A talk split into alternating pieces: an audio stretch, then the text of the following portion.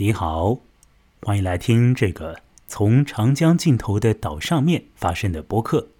这是一个独立节目，我是木来。节目之内要和你来聊聊我所看到的一些文学作品，像是短篇小说之类的。通过虚构的东西去虚实之间的地方聊聊纸业内外的动态，这样的事情呢，我觉得呢还是有点意思的啊。不知道你意下如何？这一次呢？是我一个人的讲述，没有伙伴来和我连线了。我要在大热天的夜里来同你说一个存在着激情的故事吧。这故事呢是由韩国人金英夏所写的，题目叫《珍宝船》。什么是珍宝船？就是载有财富的沉船了。这个世界上啊，有一些公司啊，是以打捞沉船作为主营业务的，或者讲呢，是以在水底下呢。探索那种可能存在的沉船作为主营业务的。在做节目之前，我上网做了一些搜索，发现，在韩国真有那样的公司。有家公司呢，宣称说他们掌握了一些历史档案，知道呢，在某一个水域底下呢，沉下去了一艘俄罗斯的货船，在船上面呢，载有很多的这种真金白银一类的东西。所以呢，呃，他们要设法找到那个船的位置，把这个船呢弄上来，和股东呢来分一分那样的财富。水底下可没有门牌号哦。那这个搜寻工作呢，就旷日持久的、经年累月的进行下去。事到如今，不知道那家公司啊有没有走运啊？反正我看到的这个报道上面呢，都是写的事情正在进行中啊，而且似乎呢。眉目呢越来越模糊了，啊！等一下，我要说的是小说《珍宝船》里面的，呃，有一家公司啊，也宣称说要做类似的事情。那家公司的 CEO 呢，告诉他的投资人讲说，自己呢掌握了一些资料，晓得呢在二战的这个末期啊，有两艘日本的船呢沉到了。韩国所属的两个岛的这个附近的水域底下，那这个船上面呢载有很多的黄金哦，所以把这个船一旦捞上来之后，这个所有的投资人呢立即就可以发大财啊。如果船上面出现一些实物啊，呃，种文物之类的，那是要交给国家的。但是，呃，真金白银这个是可以被私人。所去取得的。那么在小说里面呢，这个打捞沉船的公司啊，参与到了，或者说被利用了，就是呃，被一些做金融局的这些人啊去操纵的，也有很多盲目的股东啊，或者讲怀揣着这种愿景的股东啊，把钱投到了那个其实很可能没有任何结果的。一个项目上，一个公司里，那到了一定的时候，那些做金融局的人，他们就全身而退啊，赚了一笔钱走掉了。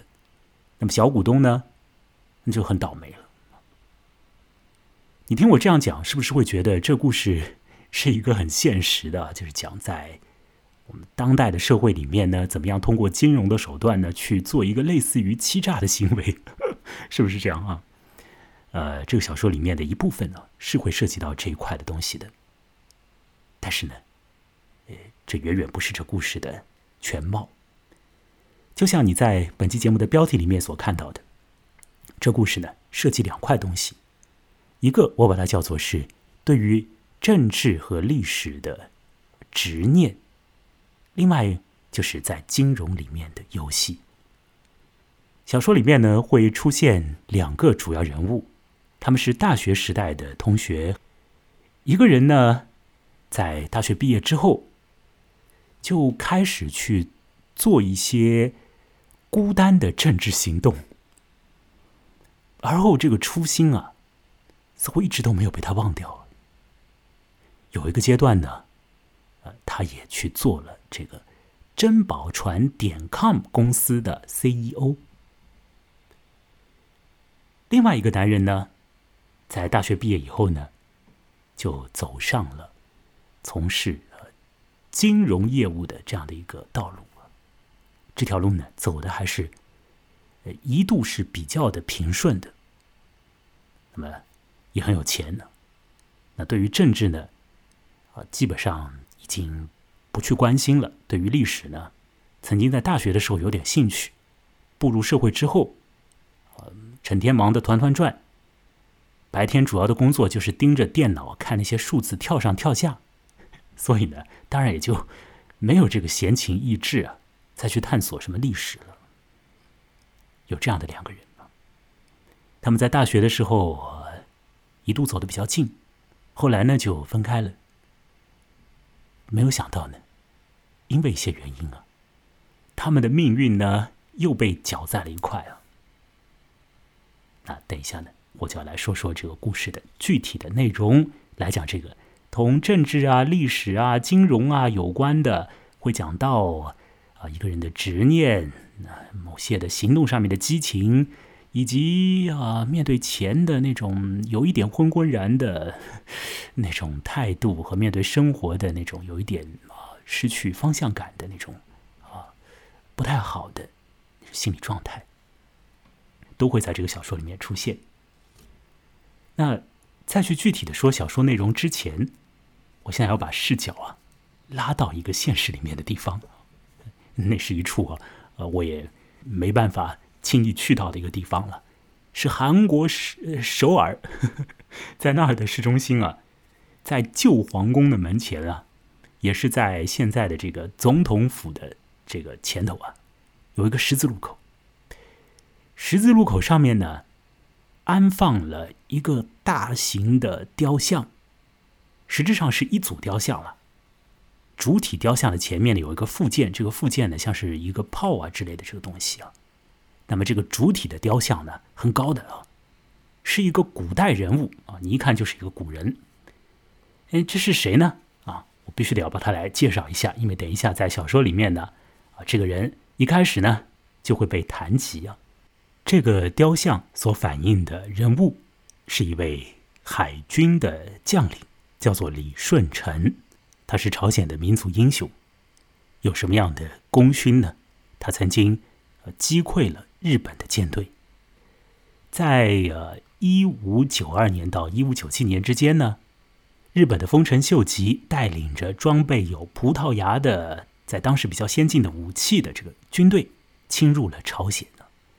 朝鲜节节的败退，一度呢，现在的这个首尔和这个北朝鲜的平壤呢，都被日方控制。那朝鲜政府就只能够呢，向他的宗主国政府，就是明朝政府呢，发出这个求救的信号。到了一五九三年，明朝的部队就抵达了朝鲜了。那么和朝鲜人呢，就一同的呃作战，击退了入侵的日本军。当时明朝有点厉害哦。那在这个把日本军啊抵挡出去的过程之中，李舜臣就建立了他的功勋了。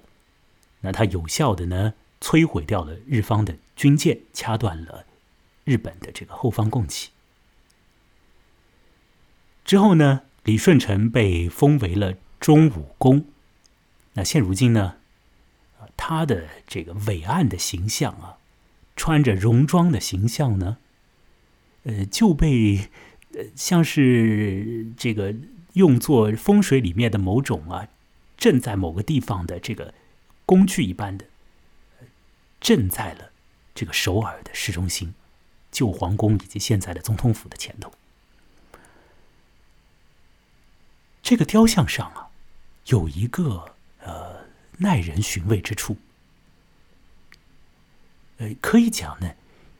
他或许呢是制造雕像的人的一时的疏忽，那也有可能那里面呢确实就藏着一些文章的。怎么说呢？李舜臣呢，啊，穿着戎装啊，他手上呢拿着兵器啊，那是呃一柄剑或者是一杆刀之类的东西啊。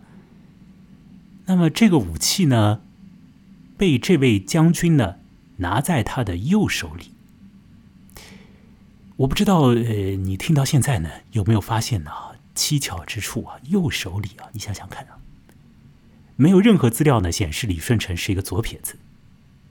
军人把这种带鞘的武器拿在右手上，那基本上不是一种警戒的状态和迎战的状态，而是我不战了的状态啊，甚至是投降的状态，因为，呃，你得用你习惯所用的右手去拔剑或者操刀嘛，你拿在左手上才对嘛，这样右手对吧，一下子把这个武器给拔出来，这样顺理成章嘛，你拿在右手上。这就是这个武器不用了呀，哦，就装装样子的。哦，真是有一点问题啊。一直到现在呢，网上也有一些文章会去讨论这个左手右手的问题啊。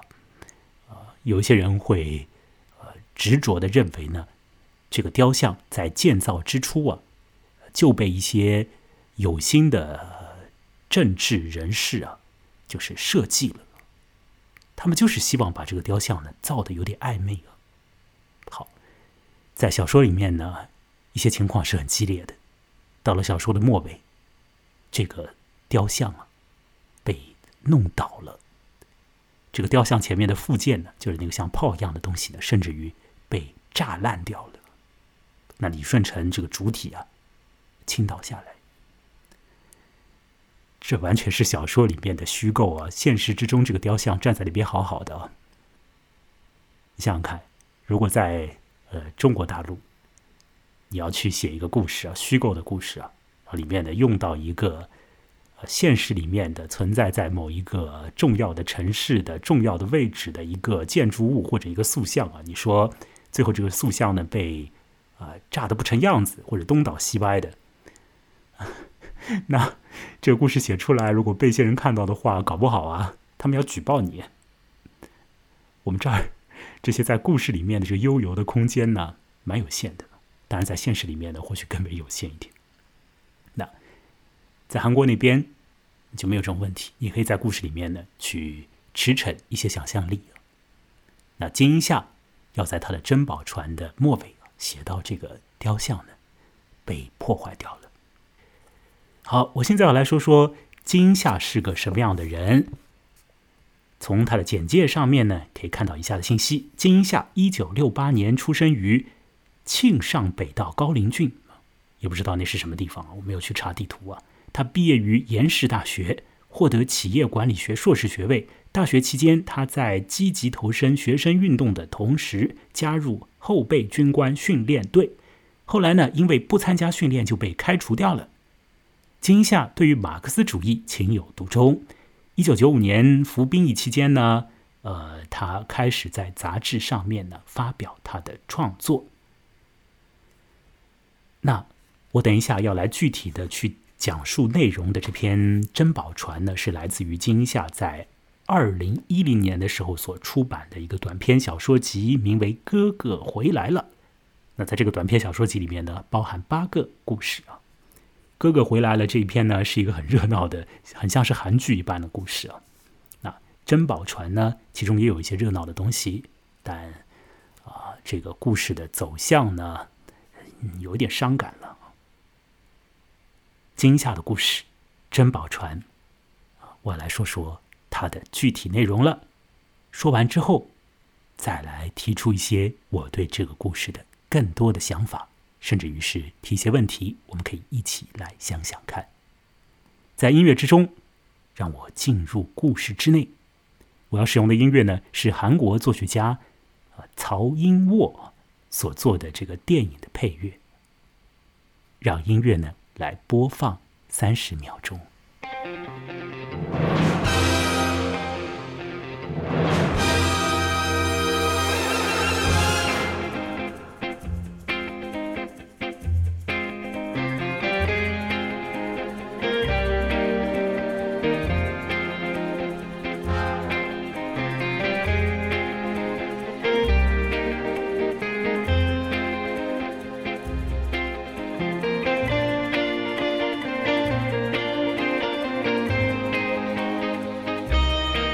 珍宝船的第一段讲到了大学时代的一些事情，有两个男生，一个叫做载万的，一个叫做亨直的，他们呢因为共同的参加了一个名为历史研究会的社团而相识了。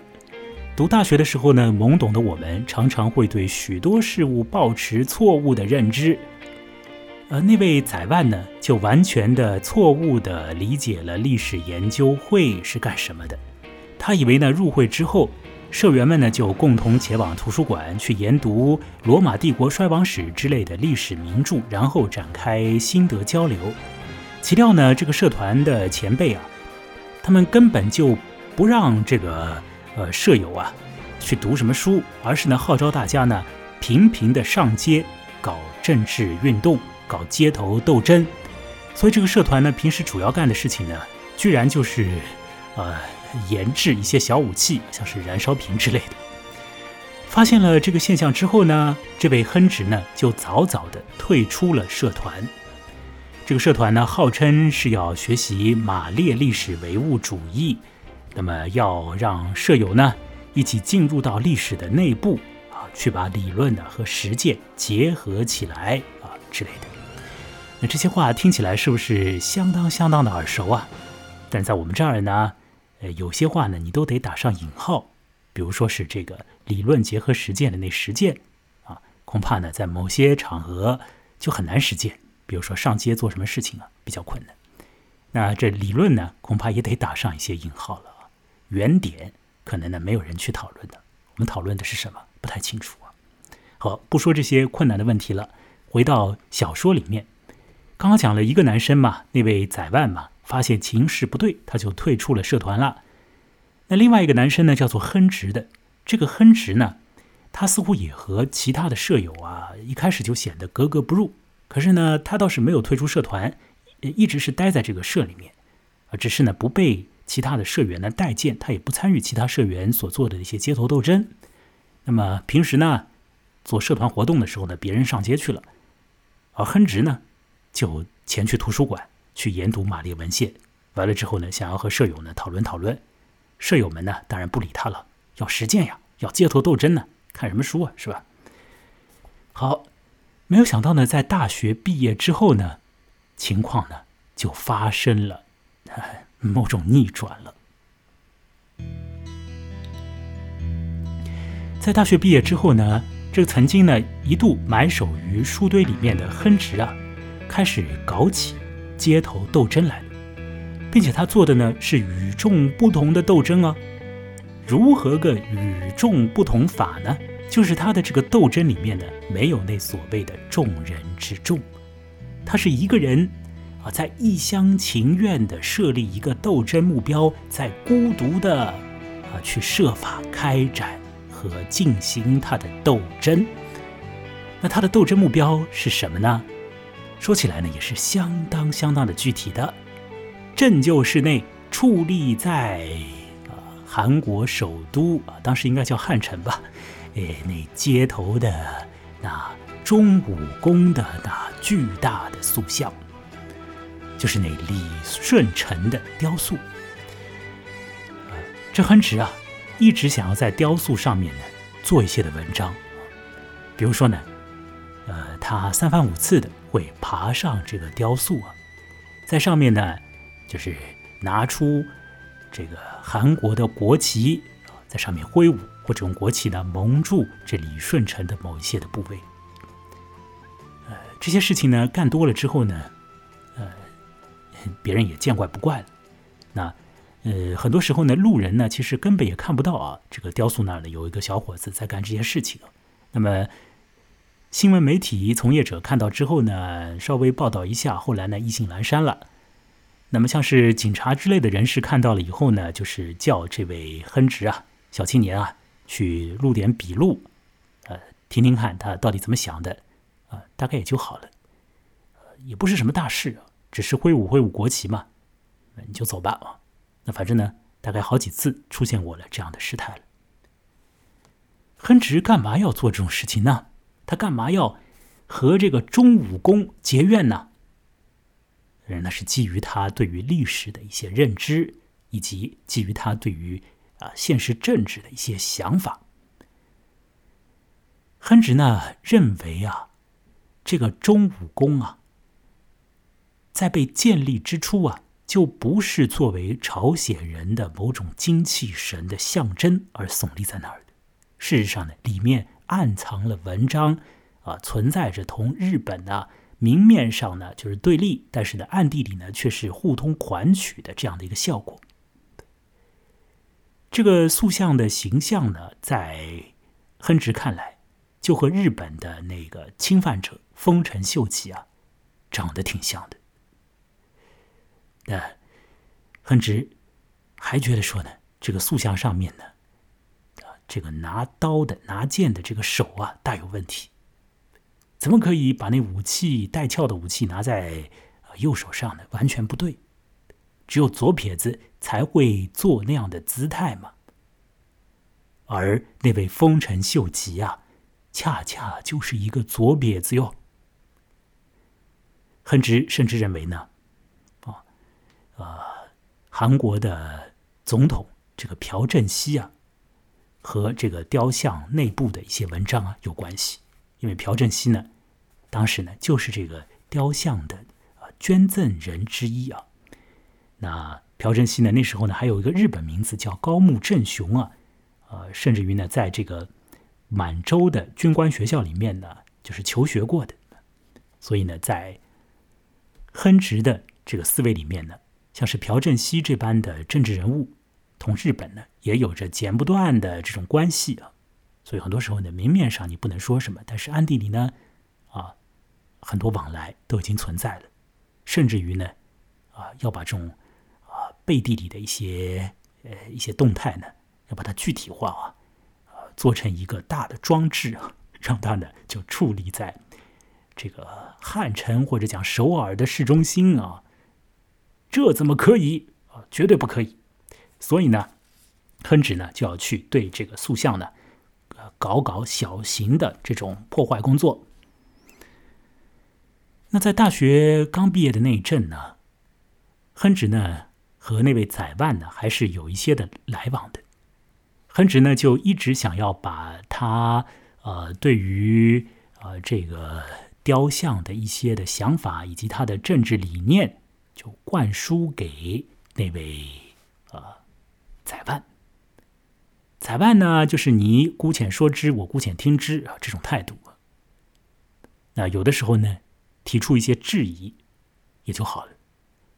比如说呢。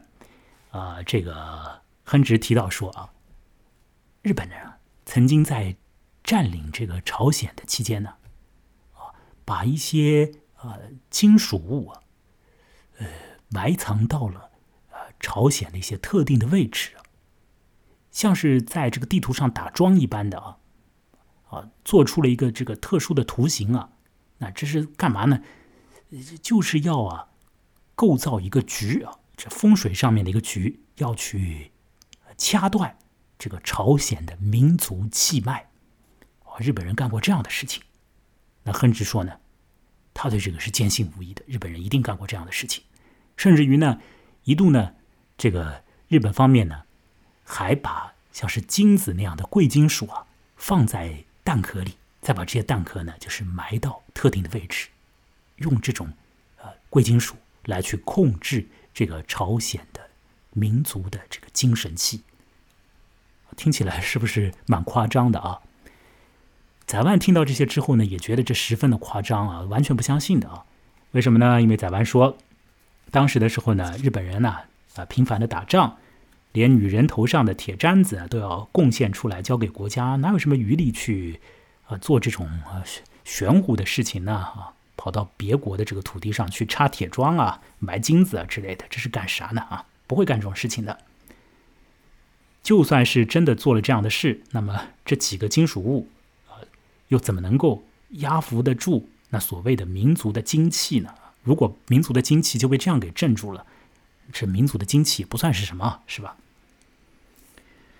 总而言之呢，宰万呢，就一直呢没有像他的。大学时候所认得的那个，呃，亨直，呃，所希望的那样的，呃，两个人一条心啊，呃，有共同的这个政治理念呢，共同的去做一些行动啊，根本就没有。裁万做的事情是什么呢？他就老老实实的去上班了。那么他上的是什么班呢？啊，是和金融有关的这种工作。那做这种工作嘛，你勤奋的做，有头脑的做，那做到一定的程度呢，啊，就会变得有钱。而如果说你要和这个什么街头的那位呃李顺成对着干，那你想方设法的去啊做你的各式各样的这个计谋啊。在这个雕像上呢，做各种的动作，做来做去的，什么结果呢？呃，恐怕呢不会有什么结果吧？啊，所以呢，这两个大学时代认得的男生，上了社会之后呢，就走到了不同的方向去了。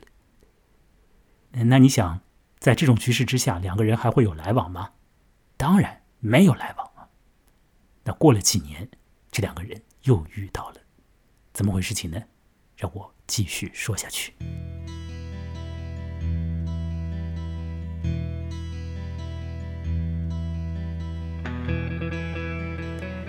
那是在二十世纪的最后一年了。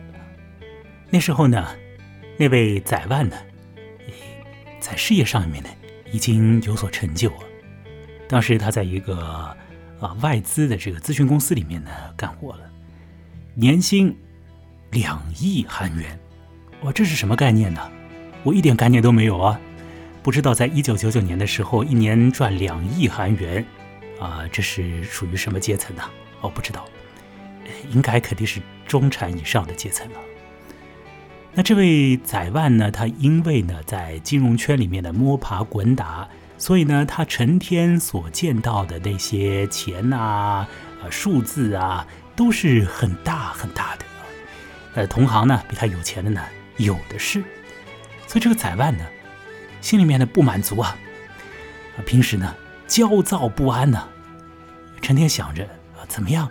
让自己的财富更多啊？怎么样的达成那财务自由啊？要想的是这个。那有一个阶段呢，这财万呢参加了一个像是社团那般的组织啊，我叫它为社团，实质上呢就是大家伙定期的在一个酒店里面呢做做聚会，是有一定的资产的人啊，互通有无。互道消息，并且呢，互相帮衬、协力的做一些事情。这次呢，这位呃宰万没有像他在读大学的时候那样的懵懂无知的错误领会这种聚会的意义。他很明白的，这种成人的聚会嘛，要的就是钱钱钱啊，让生活呢更上一层楼。不谈别的，什么精神性的东西，哪有谈这些？不谈的。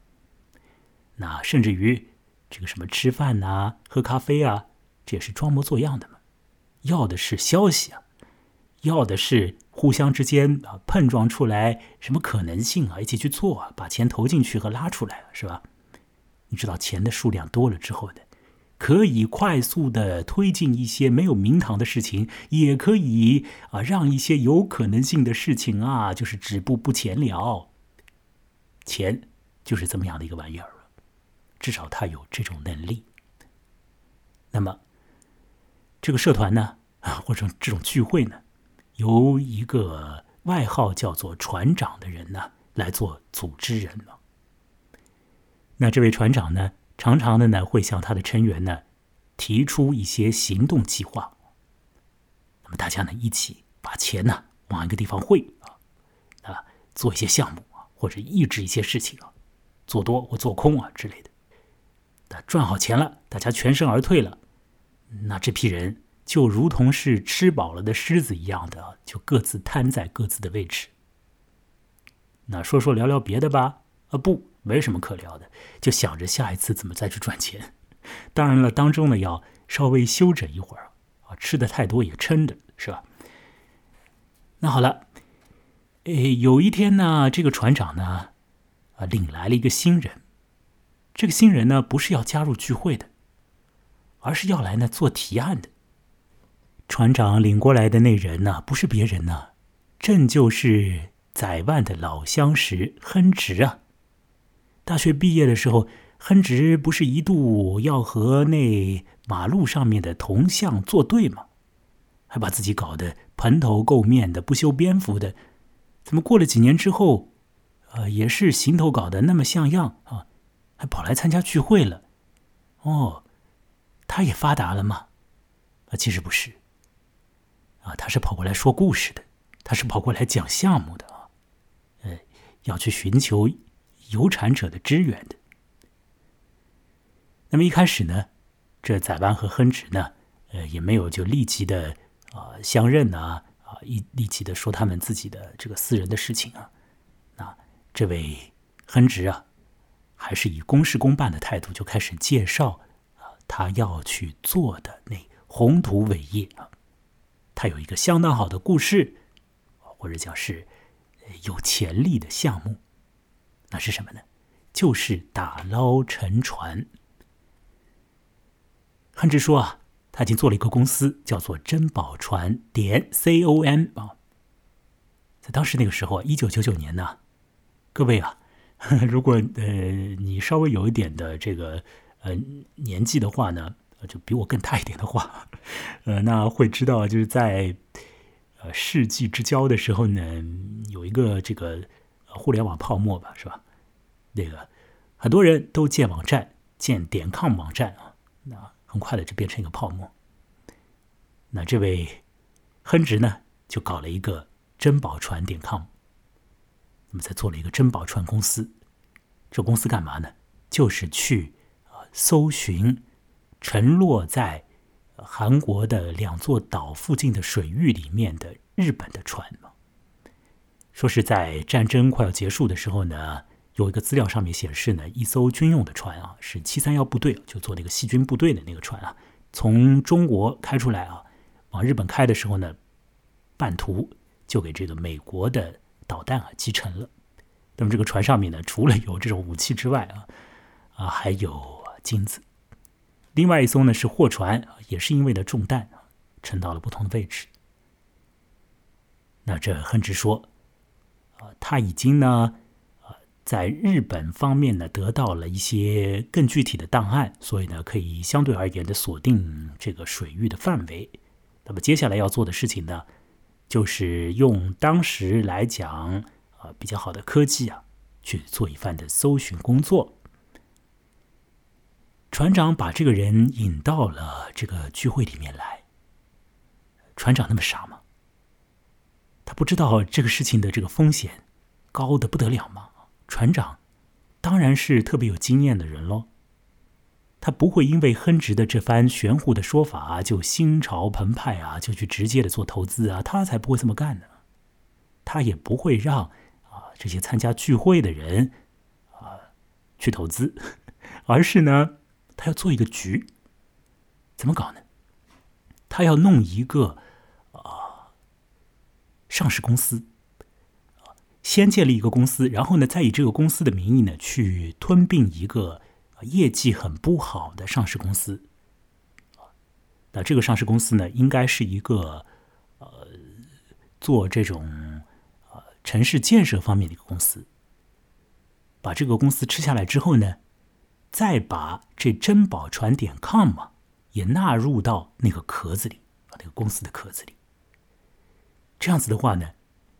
这个上市公司呢，就有了一个特别好玩的一个故事啊。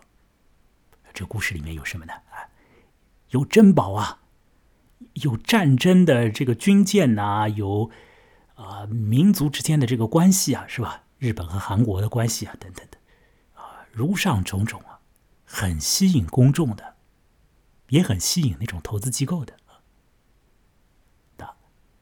拿着这个项目，拿着这个。玄乎的故事，那接下来做文章就是吸钱。那这钱进来呢，这公司股价呢上去，上到一定的程度呢，啊，这个故事呢也会穿帮的。你要搜寻这个船嘛，如果搜到的话，当然皆大欢喜了。嗯，你今年累月的搜不到怎么办呢？总不见得大家就不断的投资投资啊，然后傻乎乎的。就觉得说钱给出去了就好了啊，没个声响也无关，当然不是这样的。这股价上去上到一定程度，它得暴跌了。那么，在这跌下来之前呢，这参与聚会的这帮有钱人呢，啊，就抛售股票。这样子的话呢，就从中渔利了呀。那抛掉了之后嘛，那也不是这个公司的股东了，不是股东也就和这个公司无关了。是股东的时候，你是这个公司的主人呐。在概念上是这样吧，是吧？至少是主人之一，抛掉了嘛？啊，不是了，你负有限责任啊！你抛掉了之后，什么责任都不负了。所以接下来，这个珍宝船点 com 如何啊烂到什么程度？是不是要遭到其他股民的这个啊各种各样的呃这种暴力对待，或者呢会被绳之以法？呃，像是船长这种人啊。就不会去关心了，你是死是活就管你去了，除非是你真的把那个船呢给捞上来了，里面金子真的出来了，那这个到时候啊，另外的说法嘛，再做一个局再来通啊都可以的。你珍宝船点抗完蛋了就完蛋了，你要死死去好了啊！我已经安全的退出，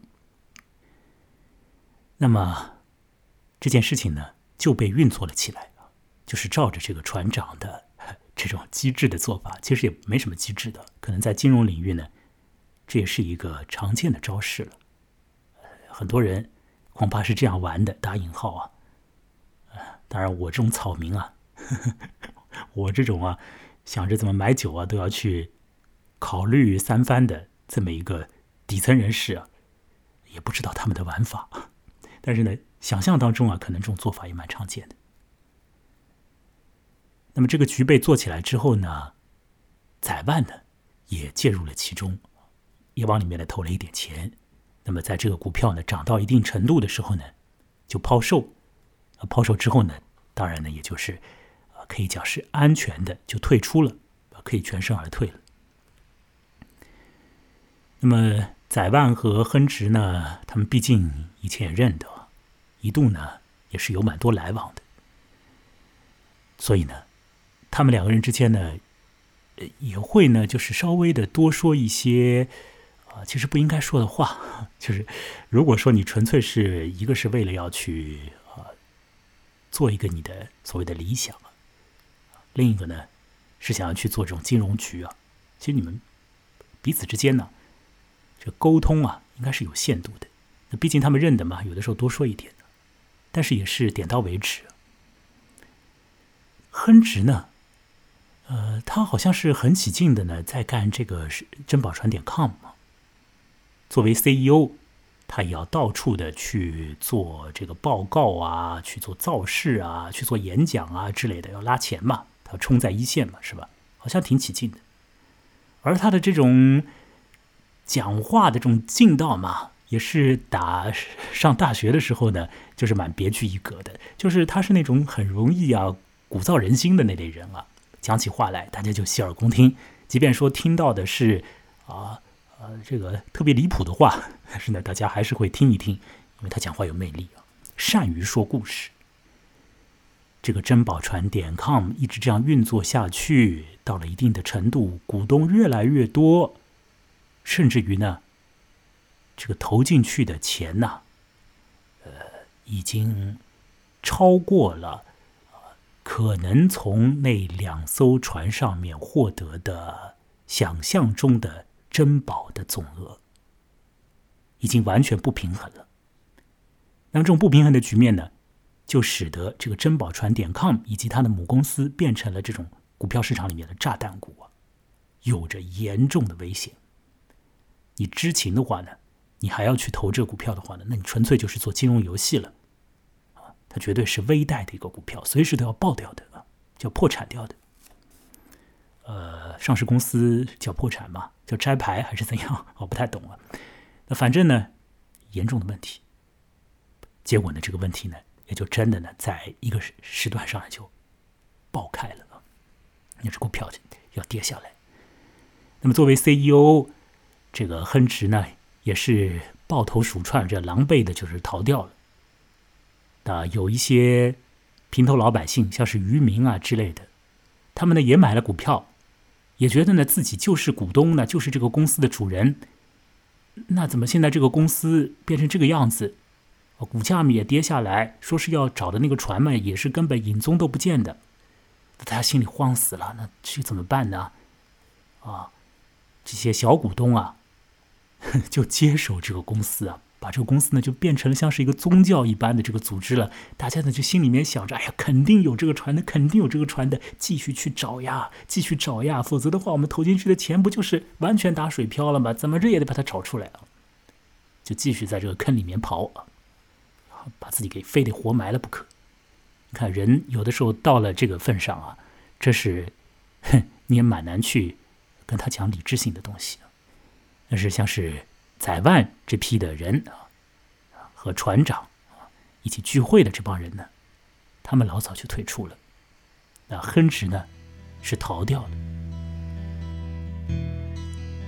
珍宝船点 com 爆雷之后呢，载万和亨直之间的联系渠道呢，也好像是啊休止掉了，他们也不往来了。那么。有一次，在这有钱人的聚会上面呢，有个人讲啊，前阵子啊，那叫亨直的小子啊来找他了，问他呢要一笔所谓的逃生金，啊，呃，这个钱呢也不多，呃，只是要一百万。那我怎么会给他呢？当然不给喽。我和那珍宝船点 com 之间还有半毛钱关系吗？肯定没有喽。啊，那小子啊，搞不清楚状况。说话人呢是把这事情呢当成是笑话讲给别的有钱人听的。那在场的那位宰万听闻此言之后呢，心里咯噔了一下。他想：哎呀，以前呃曾经是朋友的那个亨直要一百万钱，呃这点钱我肯定会给他的呀。他怎么不跑来问我要呢？看来我和他之间的友情啊。也早就已经啊变了调子。想到这些呢，载万呢心里还是挺难过的。载万后来回到家里之后呢，在他的电子邮箱里面呢，看到了一封啊没有署名也没有主题的邮件。他打开那封邮件呢，看了一下呢，发现不是垃圾邮件，哦，就是那个亨直写来的，是亨直在一个网吧里面呢。用很潦草的方式啊，就是写的也很简短的，写了一封信啊，就发给宰万。信里面说呢，就是他想要笔钱要一百万就可以了。发现了这封差一点就要被遗漏掉的电邮之后呢，宰万做的动作是什么呢？不是给他一百万哦，而是给他的以前的朋友三百万，翻三倍给他。给了之后呢？这载完心里呢，好像也，呃，稍微可以安心一点。毕竟呢，在某种程度上也可以讲啊，载万呢参与了对于亨直不利的事情，参与了那个局嘛，是吧？好，那之后呢，啊，一段时间里面呢，亨直那边的这个联系呢，是继续的不存在啊。那么，社会上面的很多风向呢是会变来变去的，在金融的领域呢，尤其是这个样子。有一阵呢，这种风险投资呢，就呃不太呃为人所待见了。比如说，像是网络里面的那个点 com 方面的投资啊，这个泡沫啊就炸掉了。这个泡沫粉碎掉之后呢，很多与这类的投资有关的人呢。要么就灰头土脸的，要么甚至于是会锒铛入狱，是吧？那与载万以前有过往来的一些所谓的企业家啊、有钱人士啊，啊，就是这种下场。有几个都进去了。那载万见到了这种局势之后呢，他想呢，哎呀，我也先歇歇吧，不要再做这种如狼似虎的事情。这个金融活动啊，还是风险非常高的，不如呢，就把我的这个钱呢拿来呢，啊，做一些别的方式的这种对自己有益的行为，比如说呢，啊，和老婆，当时他已经结婚了，和老婆呢一起呢跑到夏威夷呢去放个假啊，度个假。那么接下来呢，在自己呢报一个呃 MBA，好好的呢去进修一下，在这个金融场上呢就暂歇一会儿。结果呢，他真的就去那样做了。那么当他和老婆一起去度假期间呢，这个宰万心里面呢，其实是非常的不安的。怎么样体现出来呢？在小说里面呢，就是这个宰万呢会做奇怪的梦啊，是噩梦。这梦里面呢，老婆身上都是毛啊，而他自己呢会不穿裤子满街跑，跑着跑着呢就跑到了呃首都的中心的十字路口啊，就看到了那个大雕像啊，就是那位李舜臣啊，钟武公。朝那个雕像上一看呢，发现那个雕像啊。既非钟武公，也非丰臣秀吉，而是那位亨直啊！那亨直的形象变成了那个雕像，做如此这般的噩梦。那从中呢，可见在宰万的心里的深处啊，有很多东西呢是没有放下的。他也觉得呢，对于他的老朋友亨直呢，某些地方呢自己做的是不地道的。虽然给了他已经三百万了啊。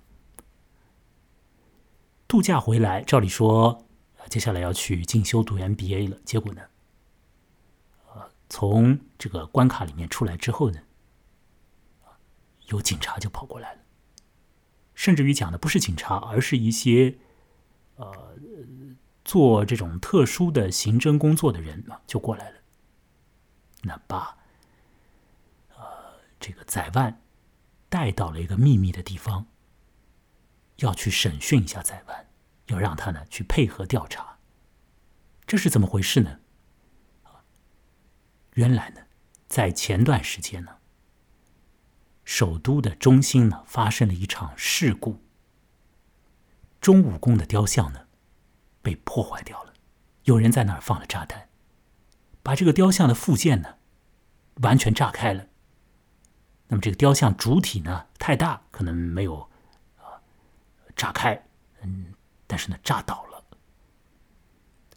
那么经过调查呢，那个作案者埋伏炸弹的人呢，就是这亨直。而亨直背后呢，还有一个珍宝传点 com 公司啊，这种问题啊，在那儿呢。那么这样的这个亨直哪来的钱去弄什么炸药啊之类的？或者说这样一个负债的一个人？这样的一个在法律上本身就有问题的一个人，他还怎么样可以去搞啊这种呃街头暴力活动呢？哪有这种呃这个余裕去搞这种活动呢？就是因为呢，他有钱，他身上有一笔钱。那么这笔钱里面呢，还是有多个来源的。看来呢，以前参加那个船长的聚会的那帮人里面呢，有几个呢，也是给。这个亨直呢，打过一点钱的，也是让自己心里面呢安安心一下嘛。但是给的是小钱啊，可能几万块钱。那么有一笔大钱三百万，这个最大的大头谁给的呢？这宰万给的。所以调查人员呢就把宰万扣下来了，一定要让他交代和亨直到底是什么关系。更重要的是，给他三百万是不是就是为了让那小子去实现他的那所谓的政治上面的激情？要去做那与众不同的那政治行动，这个情势到了这个份上，有些事情也已经讲不明白了，难道不是吗？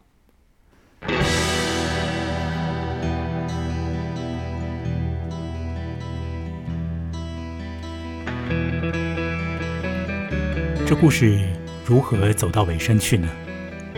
亨直一直都没有被找出来。不知道这个人逃到什么地方去了，不知道他改换为了何样的身份。而宰万呢，由于他给亨直汇过三百万的钞票，所以很多事情是讲不清楚了。那么或许呢，他就得上法庭了。而那珍宝船点 com 的那个金融诈欺的局啊，也被顺藤摸瓜的给揪出来了。那媒体对此做了报道，那些损失了。钱财的股东们，呃，对此当然是不会善罢甘休的，他们呢就集体的呃起诉了以船长为首的那帮人。船长上了法庭了，法官义正言辞的跟船长讲说啊，伪造股价是对善意投资者造成损害的这个恶劣的犯罪行为啊。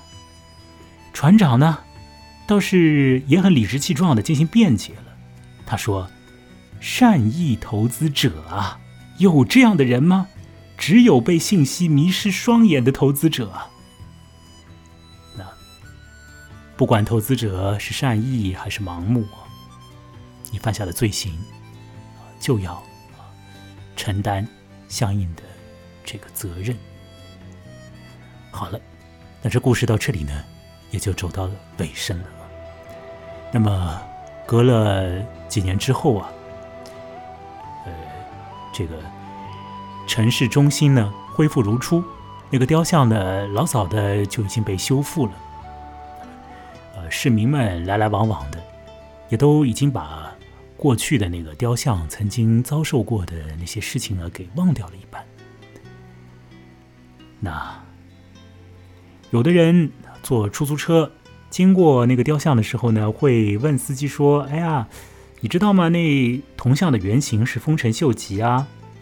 司机呢就摇摇头啊。那那个坐车的人就问啊：“这是新建的吗？”那这就是新建的。你听到过以前的那有关于珍宝船的事情吗？司机说：“没听到过。”现在这个世道啊，哪来什么珍宝船呢？啊？现在是用手机拍摄发送的时代了，不是吗？他言下之意是珍宝船那种都是上个时代的事情啦，啊，就是这样。时间过去，一切好像恢复如初，政治上面的激情、那种执迷，还有金融世界里面的各种各样的游戏和骗局，也都。各自归向寂灭，当然也会有新的热情升起，也会有新的骗局被别人重新的建立起来，而那个雕像依然这样矗立在城市的中心。路过他的人忘掉了很多事情，觉得时代已经改变，珍宝船，哼，不可能有这样的玩意儿了。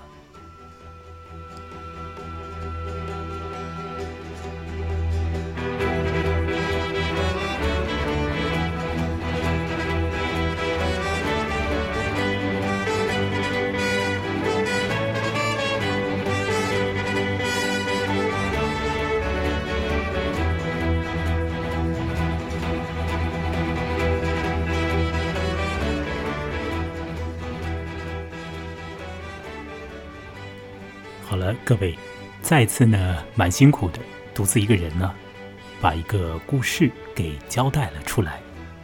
在惊吓的原文里面呢，还有蛮多好玩的事情，或者说有一些具体的煞有介事的描述啊，我在这儿呢，呃，也就没有办法很细致的去呈现那些细节。那故事的大概的情况，就是以上我所讲的内容我相信呢。一些关键的情节都已经说了。这个故事呢，是一个非常现实，然后这个现实呢，又是建立在一个啊 有点不现实的社会事件上，是吧？就是炸那个雕像嘛。这样的这种写作状态，你觉得怎么样呢？我觉得还是很有趣的，是一种在虚实之间找到了一个写作空间的状态。而这种寻得的这种呃呃行诸于呃纸面的这种趣味呢，又和那个作者就是金英夏他自己呃在蛮年轻的时候就有的一些和政治有关的一些想法的也是相挂钩的。前面在开始讲故事内容之前，说到过金英夏的简介里面讲这个人情迷于马克思主义，是吧？所以他应该就是一个所谓的左派啊。那这样的人呢，呃，对于这种像是雕像一类的事情呢，这种物件呢，会有他的一些想法。那对于这种宏大的民族之间的那种关系啊，等等的，也会有他的想法。对于这个金融体系，那当然更不用说了。如果你是一个马克思主义者，或者是情迷于这种学说或这种啊思想流派的人，当然会对金融系统啊，对这种制度啊，有很多呃特别的意见，是不是？或者讲有一些朦胧的这种负面的态度吧。嗯，蛮麻烦的呢，就是我们这个社会呢，它好像真的就是建立在钱之上的，在很多根源性的领域啊，如果钱方面出了一些异动的话呢，那很多别的事情呢就很难呃有一个自如的这个发展的空间呢。特别是涉及到很多人的利益的时候，更是如此。如果是单个人你要去谋求一些自由的话呢？你在钱方面呢，还不必考虑特别特别的多。可是有的时候呢，有一种公共性的事情呢，这个钱的介入啊，像是金融啊之类的，呃，它应该是一个很好的一种人的发明创造了。你想想看，想到金融这件事情是很了不起的。实质上，你用未来的钱，或者用一种啊，呃，比较不具体的钱呢，去做一些事情，是吧？让这种比较不具体的东西呢。再生长出一些具体的可能性来，哦，这是人类的想象力啊，灌注其中啊，人类的心智里面的各种的智慧和阴暗面呢，光明面啊，呃，全部都呃，在这个金融这个东西里面呢有体现。那么在政治这个领域呢，我想也是这样吧，也是集中了人心之中的许多层面的东西，汇集在里面。这个故事呢，呃，我看完之后觉得，首先就是情节是非常有趣的。那么，提供出来的这种文学性方面的讨论的空间呢，不见得非常多啊。嗯，我还是觉得在情节上，我想把这个故事呢给介绍一下。也许它还会使得我们去想想有关于政治，有关于钱。有关于某种理想，有关于生活的意义等等方面的，可以展开一些想头。当然也不必多想，其实这故事还是很明的，很多东西呢都已经在这个纸面上都已经展开了。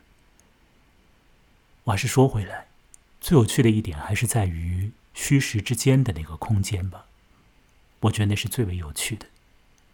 城市中心的一个塑像啊，基于它可以想到一些事情，可以在纸面上把它给啊，试图把它给摧毁掉，再把它重建起来，那还是蛮好玩的。金夏这个人呢，我看了一下资料啊，他是一个善于使用网络媒介来做自我 自我形象建设的一个人吧啊，他在嗯早几年呢也做了。